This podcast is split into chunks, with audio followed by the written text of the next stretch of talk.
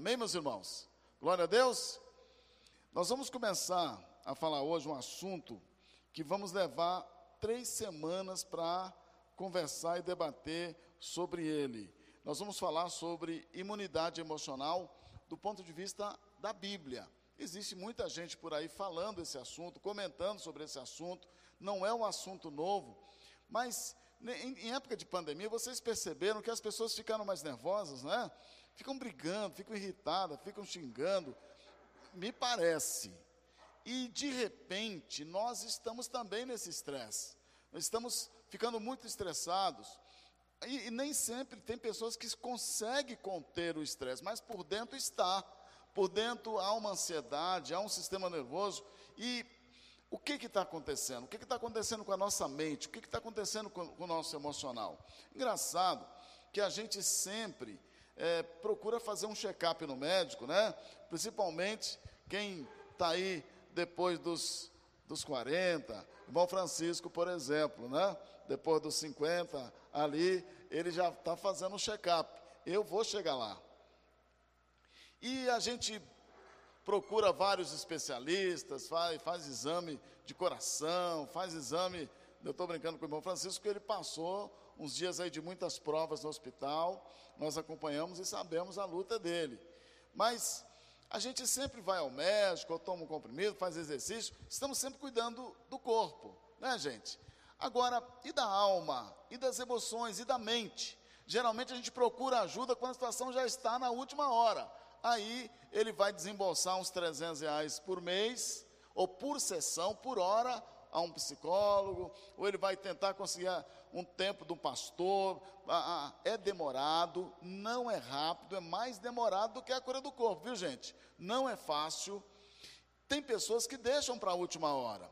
Sabe por quê? Porque Satanás, ele trabalha, ele começou um trabalho no jardim, lá no Éden, e continua hoje. Qual é a função do diabo? Tem gente que diz, não, Satanás ele vai destruir meu corpo. Ele está interessado na sua mente. Aqui, ó, é o campo de batalha. Às vezes você pensa que está pensando, mas é ele que está jogando os pensamentos. Ele está lançando ideias. Se colar, colou. Se você pegar, pegou. Se você assimilar, assimilou. Então, todo o controle das nossas vidas começa pelo domínio da mente. É fácil você fazer uma observação, porque Satanás ele joga setas, ele joga é, é, mensagens subliminares, ideias. É um processo que às vezes você chega na sua casa, você vai assistir o, o seu futebol, não é? Você vai assistir o, o, o Corinthians jogar, não é? Isso acontece. Eu assisto, né? O melhor time do mundo. Aí quando chega no intervalo, aparece ali uma propaganda. Geralmente, o que eu vejo muito hoje são as propagandas de cerveja, não é, gente? Aquela mulherada bonita, tem. Está, o Tiaguinho está aqui, não? Ah, é o Tiago que me ajuda com essas informações. Como não está aqui, né? Então, vem aquelas propagandas bonitas, aqueles homens, aquelas mulheres lindas, e todo mundo, e como é que é? Há um tal de, de a pessoa curtir o verão, e aquela coisa. Gente, isso fica no nosso subconsciente. Se não for limpado, se não for tratado depois, vai ficando lá. E algumas daquele carro andando, daquele camarada andando naquele carro último tipo, mas não mostra o carro direito, mostra aquela modelo, aquele modelo, aquele rapaz andando pela cidade e dizendo assim no fundo: você está conquistando a cidade, você está conquistando o campo, porque você merece ter uma caderneta de poupança, porque você merece isso, você merece aquilo. Entende qual é a visão? é dizer que se você tiver aquilo, se você fizer aquilo, se você for naquele lugar, se você fizer isso, você será bem sucedido. É mentira, você só vai se você tiver dinheiro. Se não tiver, e aquilo vai atacar o teu fígado, no caso da bebida e tantas outras coisas. Sabe o que acontece, meus irmãos? é que todos os dias Satanás monta, um, tem uma central de comunicação nas regiões celestiais, e ele vai usar esse sistema muito sofisticado, muito organizado, muito bem preparado para transformar a sua mente, inundar a sua mente, trabalhar, porque se ele conquistar a sua mente, os seus pensamentos, ele transforma você no escravo. Sem você saber. Aí você pensa que as atitudes que você está tomando são tuas. Não é. E às vezes pensa que o sentimento que está tendo é, são seus. Não é. Você pensa que as ideias que estão na sua cabeça não é.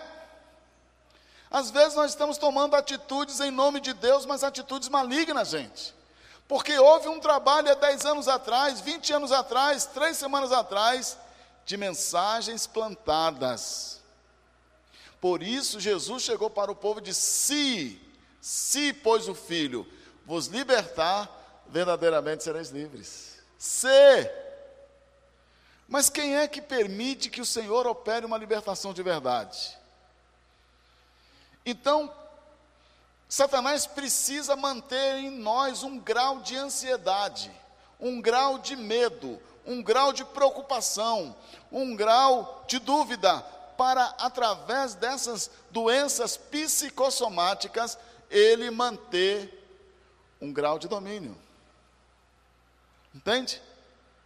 Por isso, há um texto que vocês conhecem muito, eu escolhi um texto muito conhecido, para a gente perceber qual é a ação dele e depois, se der tempo, nós vamos ver como é possível começar a nos prevenir. Não é fácil. A maior guerra está aqui, não, não está do lado de fora. A guerra principal está do lado de dentro.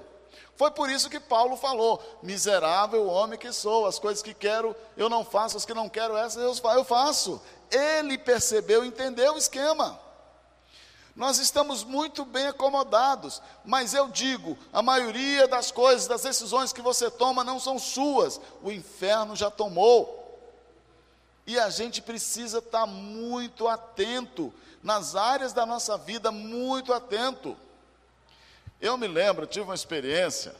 Eu não bebo Coca-Cola tem 14 anos, graças a Deus. Eu tive seis crises de rins, viu gente? E um dia fui para o hospital, na última crise, o médico olhou para mim, rindo, falou: oh, se você quiser continuar gastando dinheiro comigo, continue tomando refrigerante, principalmente Coca-Cola. Falei, você está brincando? Falou, estou falando sério. Aí eu cheguei, reuni a família, falei, gente, de hoje em diante, não bebo mais esse refrigerante. Quando eu saí de casa, eu fui abastecer num posto aqui perto da igreja. E já tinha mais ou menos, saí, saí de casa assim, um dia depois do almoço, estava vindo para a igreja, parei para abastecer, e já tinha mais ou menos dois dias que eu não tomava esse refrigerante. Gente, vocês acreditam que eu esqueci a promessa, que eu esqueci o compromisso, e fui, e, e, e, e na hora de abastecer, ela me dá, pega uma latinha de, de Coca-Cola para mim. Porque eu estava condicionado, gente. Nós estamos condicionados. Você acha que quando você entra no mercado você vai aonde você quer? Você tem que começar a desconfiar que talvez você já está sendo condicionado na sua casa aí aonde eles querem. Quando você pega o seu. Gente, o diabo, ele odeia, ele tem medo do crente que é dizimista. Ele tem pavor, ele vai trabalhar com todas as forças para você esquecer o envelope em casa, esquecer de separar o seu dízimo, ele vai trabalhar para desconstruir a revelação do Espírito. Eu sei como é que é isso. Então, pedi a latinha de Coca-Cola, tomei e deixei a latinha lá em casa, dentro do carro. Quando eu cheguei em casa, minha família já há dois dias em abstinência de refrigerante, de, de Coca-Cola. Quando o Felipe, meu filho mais novo, quando ele abriu o carro, olhou lá dentro, o que, que tinha? Uma latinha de Coca-Cola. Pai, como é que nós estamos fazendo um sacrifício pelo Senhor e o Senhor tomando Coca-Cola escondido?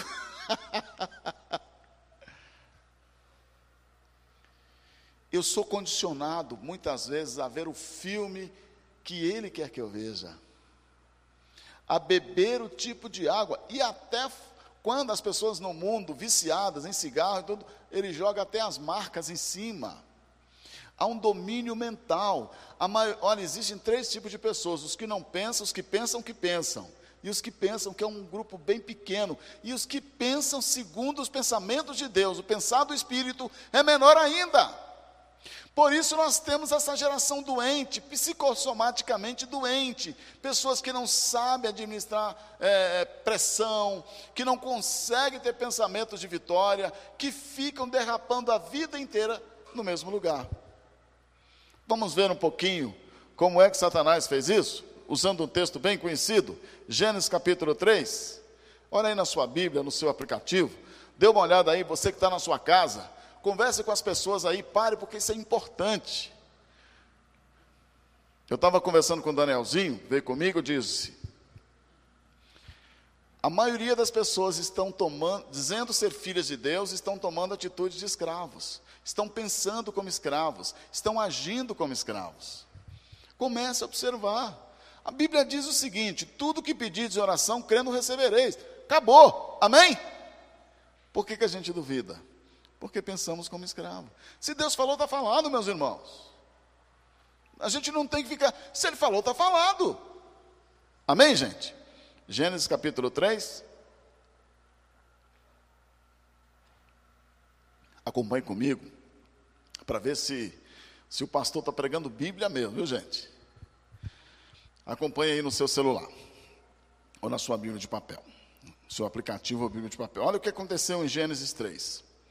Eu vou contar a história e vou ler só dois versículos. No versículo 2 está escrito assim, no capítulo 3 de Gênesis: Respondeu-lhe a mulher: Do fruto da árvore do jardim podemos comer. Verso 3: Mas do fruto da árvore que está no meio do jardim, disse Deus: Dele não comereis, nem tocareis nele, para que não morrais. Agora, verso 6: Vendo a mulher que a árvore era boa para se comer, agradável aos olhos e árvore desejável para dar entendimento, tomou-lhe do fruto e comeu e deu também ao marido e ele comeu. O que, que aconteceu aqui? A Bíblia conta a história que a serpente, a cobra, era a mais sagaz, a mais esperta, a mais ativa dos animais. Satanás entra nesse animal e chega até a mulher. E quando ele chega até a mulher, ele estabelece uma conversa. Tudo, gente, é um processo. Tudo é, são, é passo a passo, é uma estratégia, é uma coisa bem pensada. Você pode ver que de repente esses anos todos sua família pode ter sido iludida por esses esquemas malignos, por organizações malignas, por mensagens secretas plantadas na mente. Ah, o senhor está exagerando. Não estou, não, gente. Jesus falou que no final dos tempos era filho contra pai, pai contra filho, falta de amor, falta de fé. O Senhor previu tempos difíceis. E o campo de batalha, o nosso, o meu Armagedon, não é lá nas planícies de próximas a Jerusalém. O meu Armagedon é aqui, ó. Meu campo de batalha é a minha mente. Se eu não souber cuidar, tratar, limpar, eu estou enrolado. E aí, o inimigo, ele, ele através da serpente, ele começa um diálogo com a, com a Eva e diz assim: então quer dizer que Deus disse, está no texto, viu? Quer dizer que Deus disse que vocês não podem comer aqui da, da, dos frutos? Aí a mulher disse: Não, não foi isso que Deus disse. Deus disse que nós podemos comer de todos os frutos, de, todo, de toda a alimentação que tiver aqui no jardim, menos da árvore do, dos frutos da árvore do conhecimento do bem e do mal. Aí Satanás retrucou e disse: Olha, é claro que Deus não, querer, não vai querer que vocês comam desse, desse fruto, porque se vocês comerem, vocês serão iguais a Ele. Percebe o esquema? Está no texto. Não é o mesmo esquema de hoje, meus irmãos. Os homens querendo ocupar o lugar de Deus, querendo ser iguais. Esses dias eu vi num programa de televisão uma, uma irmã orando, que parecia que Deus era o funcionário dela. Que era aquele gênio da lâmpada, nem o gênio da lâmpada, é aquele serviçal que estava ali para fazer, sabe aquele, aquele cachorro, aquela. Nem humano é, para fazer tudo que você manda, senta, levanta, vai, pega, joga. Na oração ele escravizou o Senhor. Tem gente aí fazendo cultos, dando ordem para Deus. Verdade, meus irmãos. E aí, era exatamente isso. Satanás falou: olha, ele não quer que vocês comam do, do, do, do, dessa árvore, do conhecimento do bem e do mal, porque quando vocês comerem, vocês serão iguais a Deus. Quando a mulher olha pra, pela segunda vez para a árvore, do conhecimento do bem e do mal, Gênesis capítulo 3, está aqui, a partir do verso 1 até o 6, ela já olha para aquela árvore com um olhar de interesse, interesse e desejo que foi sugerido pela serpente. A serpente não foi lá, não pegou o fruto e deu para ela. Satanás trabalhou na mente para criar na mente dela um desejo. Percebe? Como eu senti, eu havia um desejo já embutidamente de tomar aquele refrigerante. E não foi fácil. Quanta gente tenta parar de fumar, tanta gente tenta de beber, parar de beber refrigerante, parar de comer demais, parar, diminuir aquela. Não é fácil. E aí, meus irmãos, quando ele produziu nela o desejo, a Bíblia diz no capítulo 3, verso 6 de Gênesis, está aí, disse: ela viu que era uma árvore desejável. Ela viu, ela comeu e deu ao seu marido. Você percebe que o processo foi gradativo, mas firme e definitivo. Ela se contaminou quando contaminou os outros. Presta atenção, observe bem o que aconteceu aqui. Primeiro ela ouviu a voz do inimigo. A seta foi lançada aonde? Primeiro, a quando Satanás quer dominar sua mente, a primeira coisa que ele faz é controlar a audição, o ouvir. Preste atenção no que você está ouvindo, a música que você ouve, as palavras que você tem ouvido. Aqui, ó. Depois, lá no verso 6 já, ele trabalhou um tempão aqui, ó, tentando ganhar. Ela prestou atenção, ela ouviu e participou daquela audição. Ela correspondeu àquilo que ouviu. E de repente, a mulher viu. Ela viu o fruto do conhecimento do bem e do mal. Então, o segundo passo para atingir o controle da mente é dominar por que, que a Bíblia diz que se os nossos olhos forem bons, né, todo o corpo será?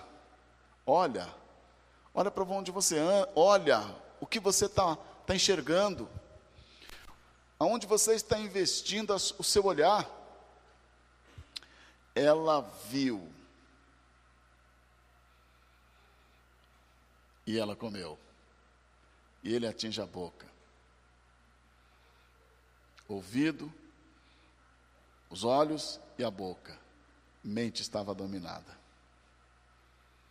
E ela ainda fez uma parceria com o inferno.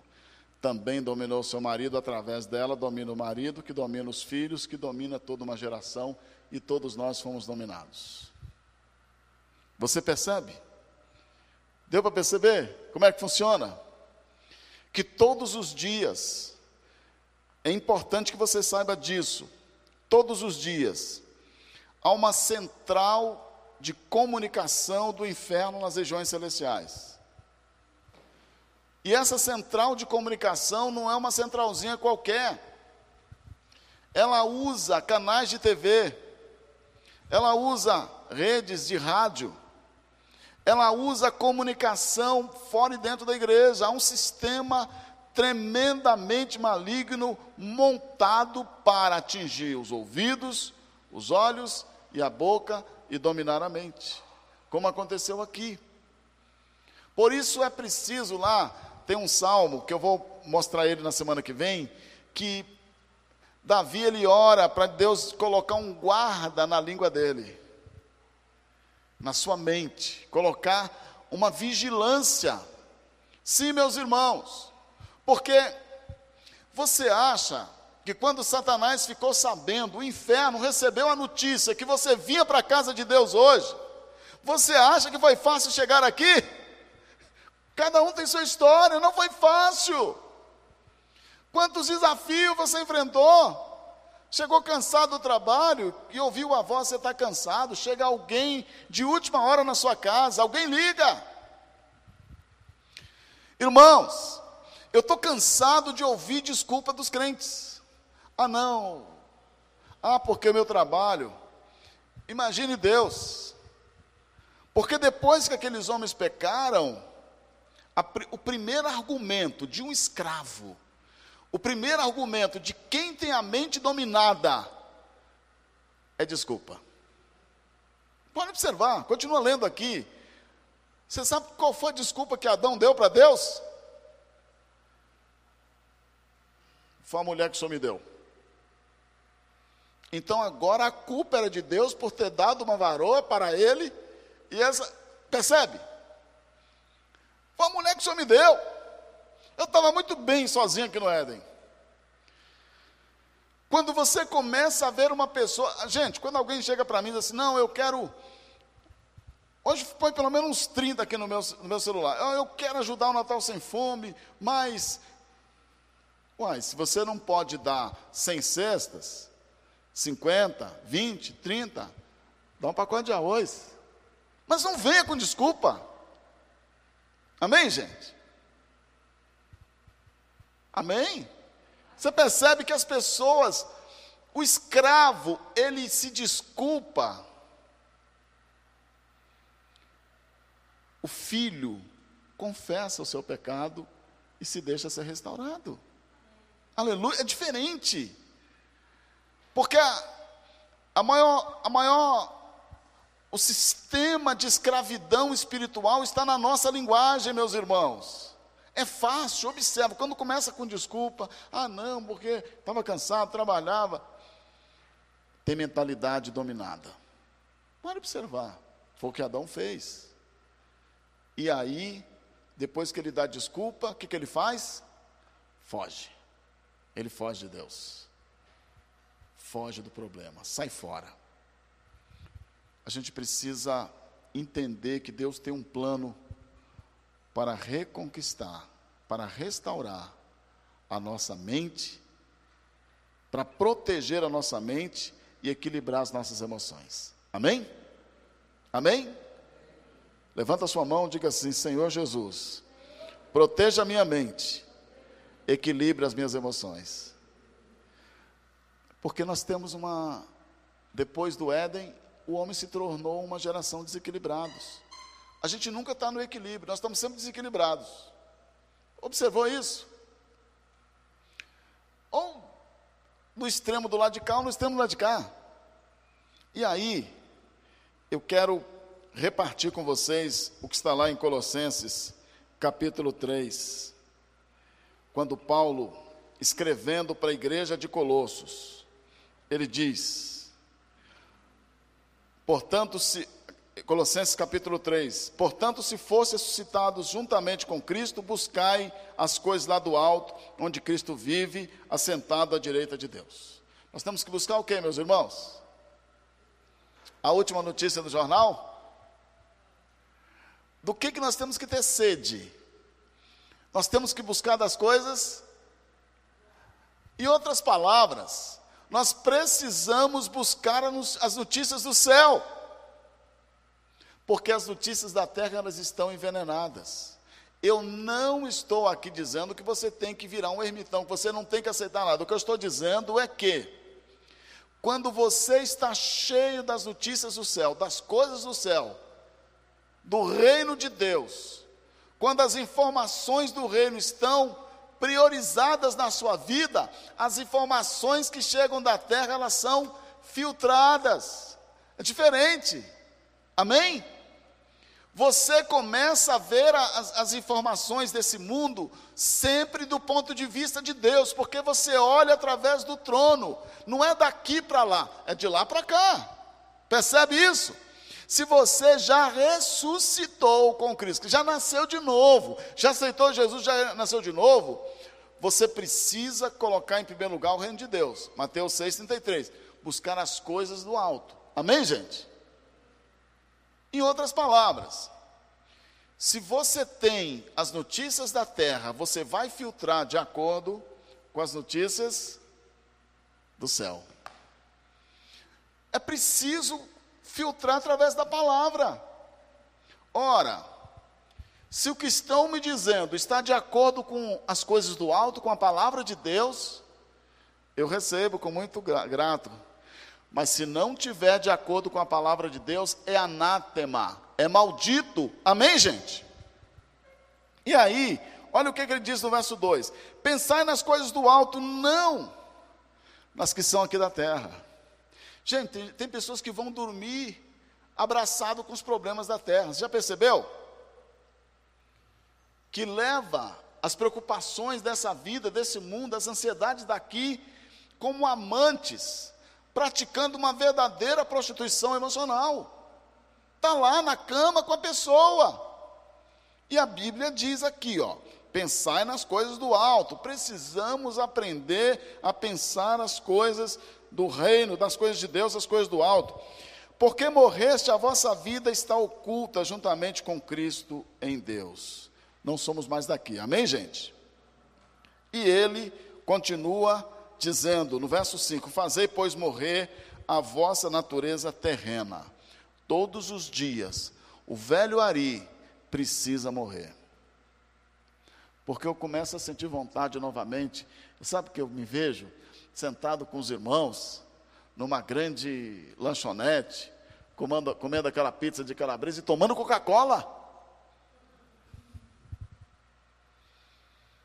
Vocês sabem que vem essa projeção na minha mente? E eu preciso rejeitar?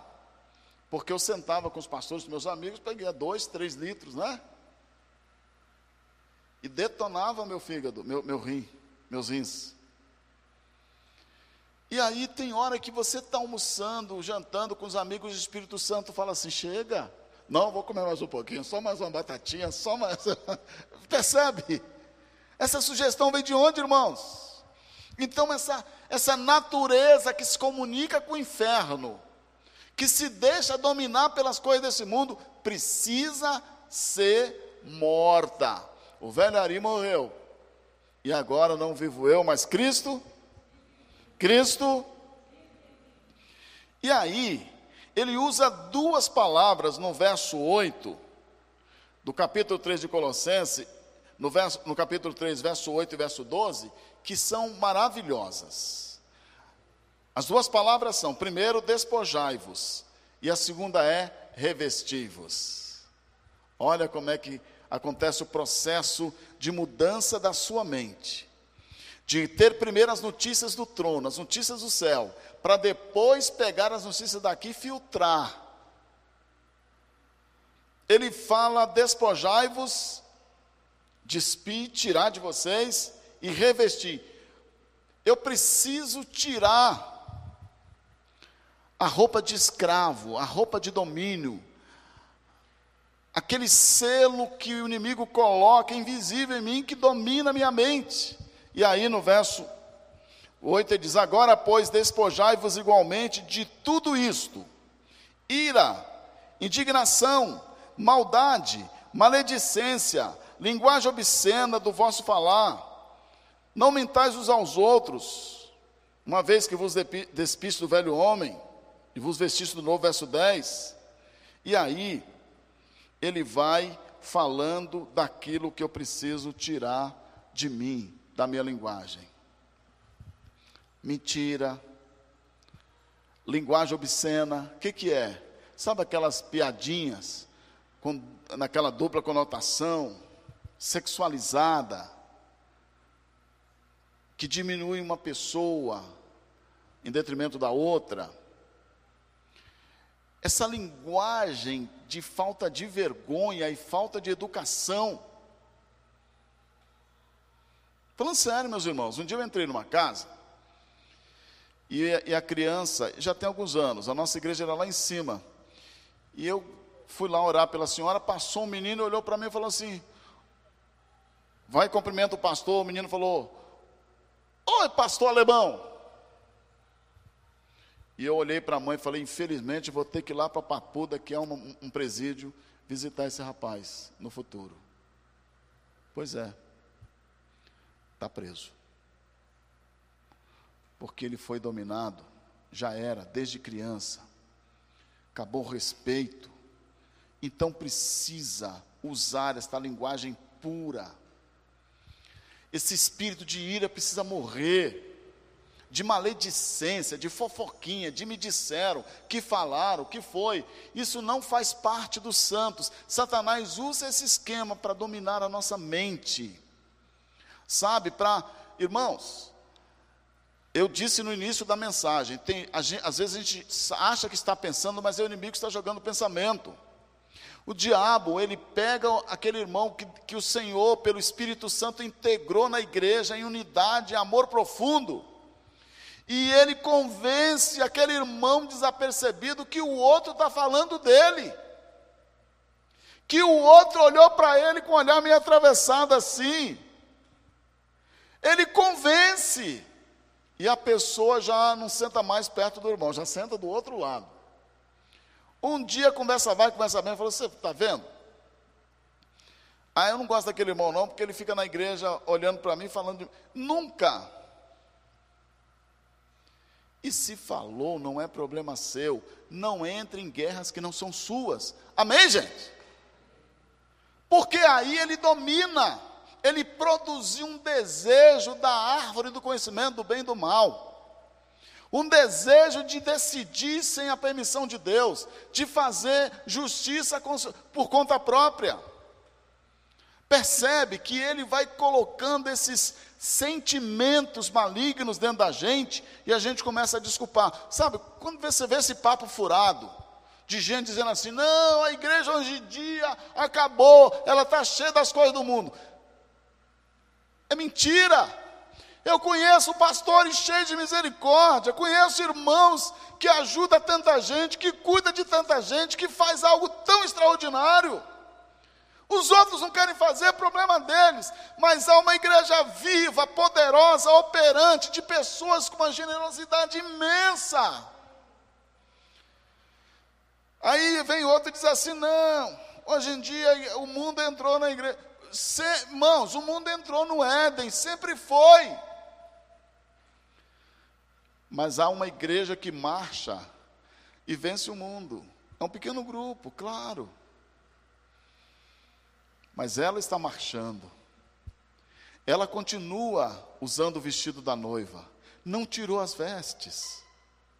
Há um pequeno remanescente.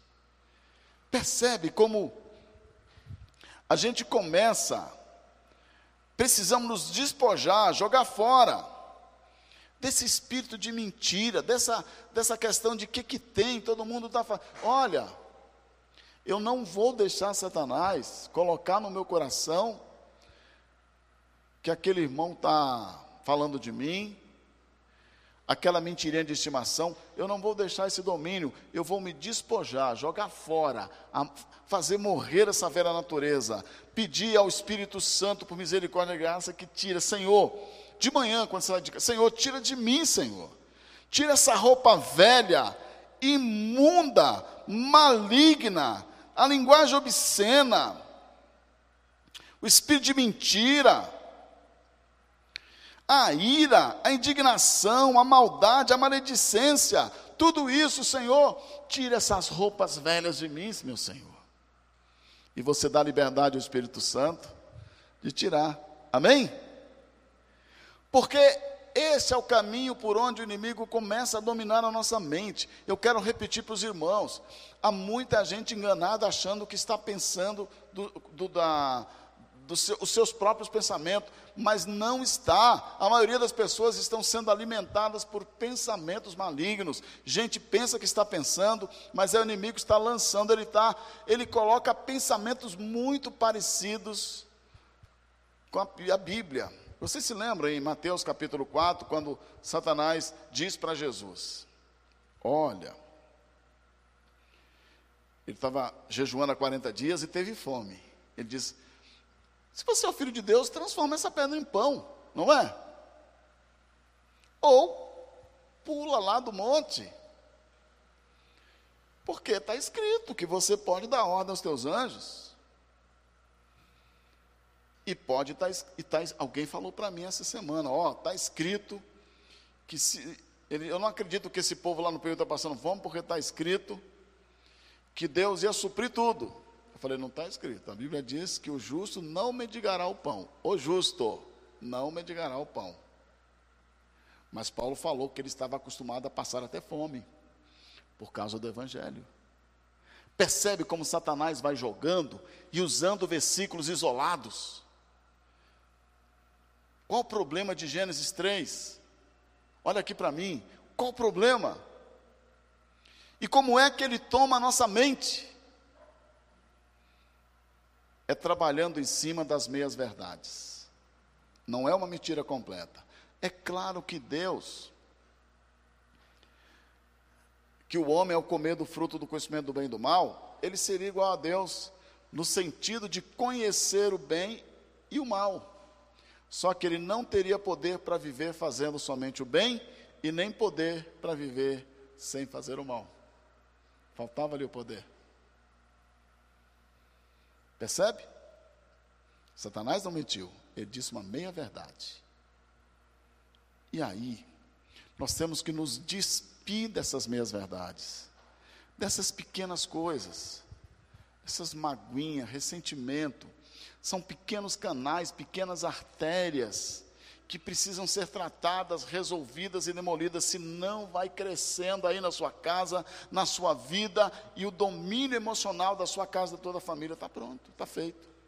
Por isso o apóstolo Paulo fala: despojai-vos dessas coisas. E depois ele diz: mas revestivos. Se você, quando Adão fugiu, Deus procurou Adão na virada da tarde, Adão diz: Deus pergunta: de onde você está? Diz: Eu estou nu. Então há pessoas que eles, não, vamos jogar fora o que não presta. Mas o que, que você vai colocar no lugar? Por isso vem aqui no verso 12: Revestivos como eleitos de Deus, santos e amados de ternos afetos de misericórdia, de bondade, de humildade, de mansidão, de longanimidade, suportai-vos uns aos outros Perdoai-vos mutuamente, caso alguém tenha motivo de queixa contra outrem. Assim como o Senhor vos perdoou, assim também perdoai-vos. Acima, verso 14: Acima de tudo, porém, esteja o amor que é o vínculo da perfeição, seja a paz de Cristo o árbitro em vossos corações. E habite ricamente em vós a palavra de Cristo, instruí-vos, aconselhai-vos mutuamente em toda sabedoria, louvando a Deus com salmos, hinos, cânticos espirituais, com gratidão em vossos corações, e tudo que fizerdes, seja em palavra, seja em ação, fazei em nome do Senhor Jesus Cristo, dando por ele graças a Deus Pai. Você percebe aí, quando você começa a blindar a sua mente, você tira aquilo que o inimigo vai jogando devagarzinho. Esse espírito irado. Conhece alguém assim? Hein? Qualquer coisa fica bravo? Se não der o que ele quer, o que ela quer, já quer logo chutar o balde? Conhece alguém assim? Graças a Deus não tem ninguém aqui hoje à noite aqui na igreja. Amém, gente? É preciso lançar fora, é preciso parar e lançar fora. Mas revestivos de ternos afetos de misericórdia, de compaixão profunda do amor de Deus, que é o vínculo da perfeição. O amor aperfeiçoa, reorganiza, re, traz novamente para o centro. O perdão refaz, quebra a maldade, as coisas velhas, joga. O perdão traz um novo tempo, uma nova história. Enquanto você não perdoa, você se alimenta das coisas velhas do passado. Se você brigou com alguém, discutiu há 10 anos e, e você continua brigando com ele, a briga ainda está ativa. De 10 anos, porque não perdoa. Perdoa e deixa para lá. Coloca na mão de Deus e deixa o Senhor fazer a justiça dele, não você. Amém, gente? A gente precisa entender, irmãos, os, ter misericórdia com ternura, se compadecer dessas pessoas, não porque elas são boas, não porque elas pensam como nós, mas porque elas são cativas, escravas do inferno. Quando você compadece e tem compaixão, não significa que você concorda com o pecado, mas você se coloca como aquele intercessor para que Deus restaure aquele outro. Amém? Assim como Eva contaminou Adão, nós contagiamos pessoas para o bem. Quem crê, diga amém. Nós temos que nos vestir todos os dias, Senhor, tira a ira, tira as maldades do meu coração, sentimentos ruins, Senhor, e coloca sobre mim, Espírito Santo, os ternos afetos de misericórdia, a compaixão, a bondade, a humildade, a mansidão, a longanimidade. Gálatas 5, 22. São ali os nove, nove é, qualidades de fruto do Espírito. Sabe o que acontece aqui? É que tiramos aquelas coisas velhas da nossa mente e colocamos as coisas do céu, as coisas de Deus. O amor que é o vínculo da perfeição. A paz de Cristo, que vai nos di direcionando, né? Se falta paz, não vem de Deus. Se você tem paz, é do Senhor. É a paz, é o termômetro. E aí vem um profundo sentimento de perdão. E ele completa no verso 15: Sede agradecidos. Amém? A gratidão. Quando a gente desenvolve esse caráter de perdoar, estamos blindando a nossa mente. Você não leva para casa aquele mal que te fizeram. Você não leva para cama aquela fofoca que te fizeram. Você não leva para sua alma aquela mágoa provocada pelo inimigo usando alguém. Libera, perdoa, tira para fora esse espírito irado de reclamar de tudo, de seja agradecido. Amém? Muito obrigado, Senhor, por estar aqui, pelo amor que o Senhor colocou na minha vida. Ao invés de ficar reclamando e se alimentando dessas coisas velhas, deixando a alma dominada, você vai blindando a sua alma agradecido, amando servindo, colocando, tirando o sentimento do velho homem, colocando o sentimento de Deus, e tudo, tudo, e, e aí, consequentemente, consequentemente, no final, a sua linguagem vai mudar. Cristo habitando ricamente pela palavra. E nós vamos nos ensinando uns aos outros com sabedoria. E aí, nós começamos a nos relacionar com salmos, hinos, cânticos espirituais, com coisas boas. A vida está difícil, mas Jesus é maior do que o custo de vida. Se você vai reclamar, vamos cantar um hino de louvor. Mantenha a mente protegida. Amém, meus irmãos? Mesmo quando alguém, quando se pede que você passe o dia reclamando, ah, essa, esse Covid, ah, esse povo, ah, Começa a louvar a Deus. Deus está dando para a sua igreja a maior oportunidade de louvá-lo, de experimentar o poder dele, meus irmãos. Aleluia. Sabe, na sua casa, Deus está dando a oportunidade de você fazer uma revolução com a mente renovada. E aí, qual é? Eu quero encerrar. Qual é o cadeado? para manter a sua mente pura e trancada. Ele fala no último versículo aqui: Tudo o que fizerdes, seja em palavra ou seja em ação, fazei em nome do Senhor Jesus, dando por ele graças a Deus Pai. Em nome de Jesus, é que eu vou fazer o que farei amanhã. E serei agradecido pela oportunidade que eu farei de acordo com a vontade dEle. Em nome de Jesus eu farei o que vou fazer nessa noite, em nome dEle. É a marca dEle que eu carrego nas minhas atitudes. É o cadeado que domina a minha mente. Satanás não vai poder invadir e nem dominar, porque eu decidi fazer tudo em nome de Jesus. É claro que tudo que eu fizer tem que ser da vontade dele para ser feito em nome dele. Amém? E ao fazer em nome dele aquilo que ele permite que eu faça, eu darei graças ao nosso Deus e Pai pelo privilégio de fazer exatamente aquilo que Ele quer que eu faça. Quem crê, diga amém. Percebe como a gente protege a nossa mente? Quarta-feira que vem nós vamos continuar falando sobre isso. Quarta-feira que vem nós vamos falar mais, nos aprofundar um pouco mais. Mas nessa noite, Deus quer renovar a sua mente. Por isso, no final do culto, eu estarei ali ungindo a sua mente, abençoando ungindo a sua testa e profetizando a mente ungida, a mente sã. Mas não é só a mente sã, eu estou falando de mente santa. Amém? Fique de pé aonde você está, em nome de Jesus.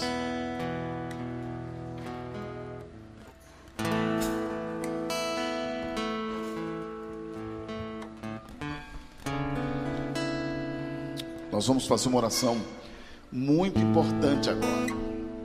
Deus trouxe você aqui. Primeira coisa, coloca a mão nos seus ouvidos. Fecha teus olhos. Começa a orar agora. Diga a Deus: santifique a minha audição. Santifique os meus ouvidos. Ó Deus, eu preciso ouvir primeiro as coisas do céu, as coisas que vêm do teu trono. Faça um milagre no meu ouvido. Coloca, Senhor, proteção que a minha audição seja santificada hoje. Coloca a tua mão e abençoa. Entrega os teus ouvidos ao Espírito Santo de Deus. Agora coloca a tua mão sobre os teus olhos. Deus me ensina a ver aquilo que o Senhor quer que eu veja. Santifica o meu olhar.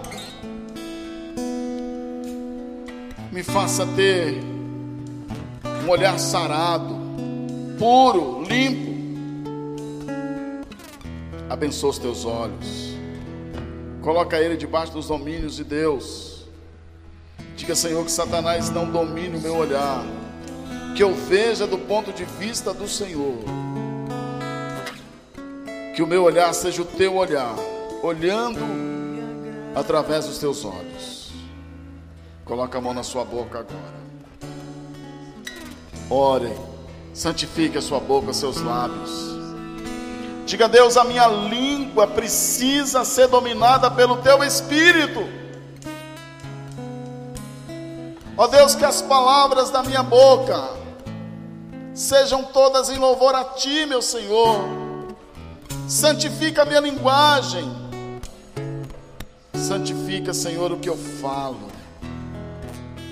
Coloca a mão na tua boca e deixa o Espírito Santo derramar o óleo da unção. Expulsa toda palavra obscena, maligna. Palavras de engano. Deus, santifica o ouvido, os olhos e a boca dos teus filhos nessa noite. Toma posse. E a tua mente começa a ser blindada, limpa protegida. E tudo que eu ouvi, ver ou falar, palavras e ação, serão feitas em louvor para a glória, para a honra do meu Deus. E eu darei sempre glória a Ele, através da minha audição, do meu olhar e do meu falar. Em nome de Jesus. Quem crê, diga amém. Aleluia. Pode sentar, meus irmãos. Pode sentar, meus irmãos. Irmãos, hoje nós não vamos ainda trazer o povo aqui na frente para orar, mas no final, mantendo a distância, eu estarei orando por vocês. Vai ter um irmão também, é, cada pessoa que antes de eu orar, eu estou lá ungindo as minhas mãos com álcool, e eu trouxe esse bálsamo que eu vou é, espargir, é, aspergir na sua mão e aí você vai colocar a sua mão sobre a sua testa, eu coloco a minha mão sobre a sua mão, que estará sobre a sua testa, ungindo a sua mente. Amém, irmãos? Glória a Deus. Pega a sua oferta, o seu dízimo que você trouxe hoje, a sua oferta de amor. Deixa eu só explicar uma coisa rapidinho aqui, irmãos. Nós temos até dia 30 desse mês para juntar mil cestas. Amém, gente? Amém, Amém irmão? Quantos creem? Fale com seus amigos. Será o maior Natal sem fome de todos. E eu creio, eu creio que os milagres vão acontecer esta e na próxima semana. Deus, há 20 anos a gente faz esse tipo de trabalho e é a primeira vez na pandemia que nós vamos fazer. A última vez que eu fui lá, o pessoal diz: Ó, oh, nós não queremos máscara em álcool gel, que eu levei bastante, nós queremos comida. Nós queremos comida. Muita gente, extrema fome. Então, domingo nós estaremos aqui. Domingo, domingo Deus me deu uma palavra de revelação profunda que eu quero ministrar. Traga alimentos, fale com os amigos. Se você conseguir ofertas, a gente compra no atacado sexta a R$ reais lá na CGA, no Setoró. Fiz um acordo lá com o Gabriel. Amém, gente? Glória a Deus. Separa a sua oferta, separa o seu dízimo e você vai profetizar, porque esta sua oferta, seu dízimo, serão multiplicados enquanto você entrega. Ao chegar aqui, eu quero dar a bênção, vai ser multiplicado. Pode separar, entrega agora em nome de Jesus. Pode passar, meus irmãos. Não há quem possa ficar tão longe. E não possa ser visto. Separa a sua oferta, você que está aí na sua casa. Está aparecendo a conta da igreja. Coloque a sua oferta, manda o seu dízimo.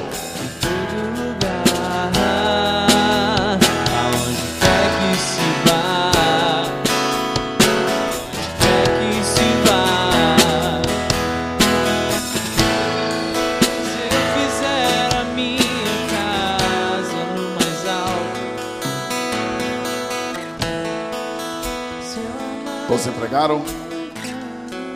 Estenda sua mão para cá. Nós abençoamos esse povo fiel, meu Pai, que sustenta a tua casa e socorre os necessitados através dos dízimos e as ofertas, em nome de Jesus. Glória a Deus. Amém. Antes de passar para o pastor André encerrar, eu gostaria de fazer um convite para vocês, irmãos. Ah, ouvindo alguns pastores, nós sabemos.